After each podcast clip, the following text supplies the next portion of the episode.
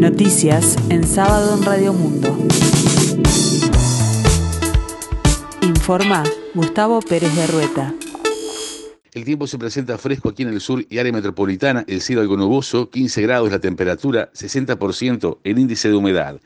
China suspendió el ingreso de productos elaborados y exportados por el frigorífico Rosario, ubicado en Colonia, luego de que en ese destino se constatara en uno de los contenedores enviados con carne uruguaya recortes de grasa no permitidos. Según informó el ministro de Ganadería, Agricultura y Pesca, Fernando Matos, hubo una discrepancia entre un producto y su documentación.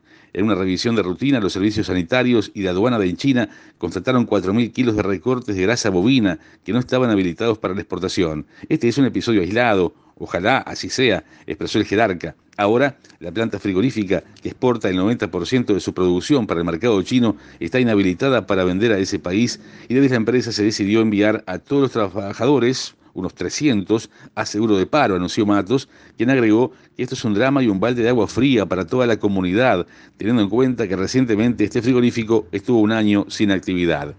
El Hospital Vilar de Bo ha normalizado su actividad con la habilitación de ingresos, aunque continúan suspendidas las visitas, con 82 personas contagiadas de COVID-19 entre funcionarios e internos. El funcionamiento del hospital es normal, culminamos las dos etapas de hisopados generales a funcionarios y usuarios, ya se están reincorporando. Funcionarios que estaban en cuarentena con doble hisopado negativo y otras personas que ya tienen el alta médica también están eh, trabajando, eh, dijo Informativo Uruguay de las radios públicas, el director del Hospital Vilar de Bo, doctor Federico Saki. Saki confirmó que al momento los casos positivos de COVID ascienden a 82, de los cuales 57 de ellos son funcionarios y 25 son usuarios del centro de salud. A su vez, de ese total de casos, 20 pertenecen a la variante Delta.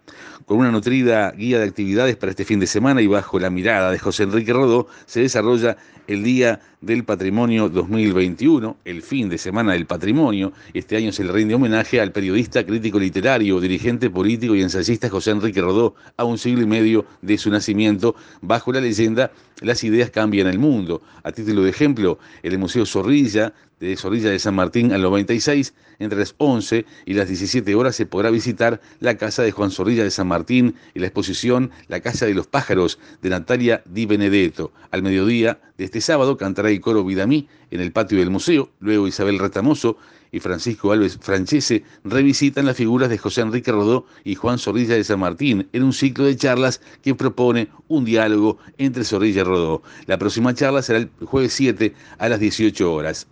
En el deporte, la cuarta fecha del torneo clausura se está desarrollando hasta el domingo, se va a desarrollar hasta el domingo y tendrá a los grandes jugando entre domingo y de locales.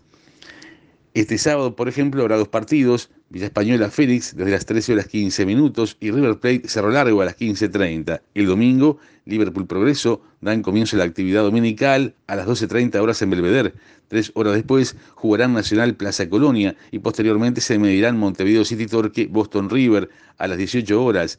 En el final de la etapa se enfrentarán Peñarol Wanderers, este último puntero del torneo clausura con puntaje perfecto de 9 unidades. En el deporte también, pero en rugby, le decimos que Uruguay se enfrenta a Estados Unidos en el partido de ida de esta llave clasificatoria al Mundial 2023 que tendrá lugar en Francia. El encuentro se jugará en el Infinity Park de Glendale, Colorado, Estados Unidos.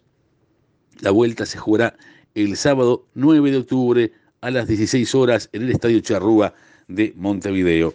En la escena internacional, la Fiscalía de Bolivia pidió la detención preventiva de tres exministros del gobierno que encabezó Yanín Áñez después de que el presidente Evo Morales fuera derrocado en 2019 imputó a Víctor Hugo Zamora, Arturo Murillo y Luis Fernando López, así como al excomandante de las Fuerzas Armadas, el general Sergio Orellana, por la violenta represión desatada contra partidarios de Morales durante una manifestación en Sencata, informa el diario boliviano La Razón. Según la Fiscalía, en el operativo el gobierno autorizó el uso de armas de fuego con munición real contra los manifestantes y en todo momento estuvo al tanto del avance de la represión que dejó 10 muertos y varios heridos.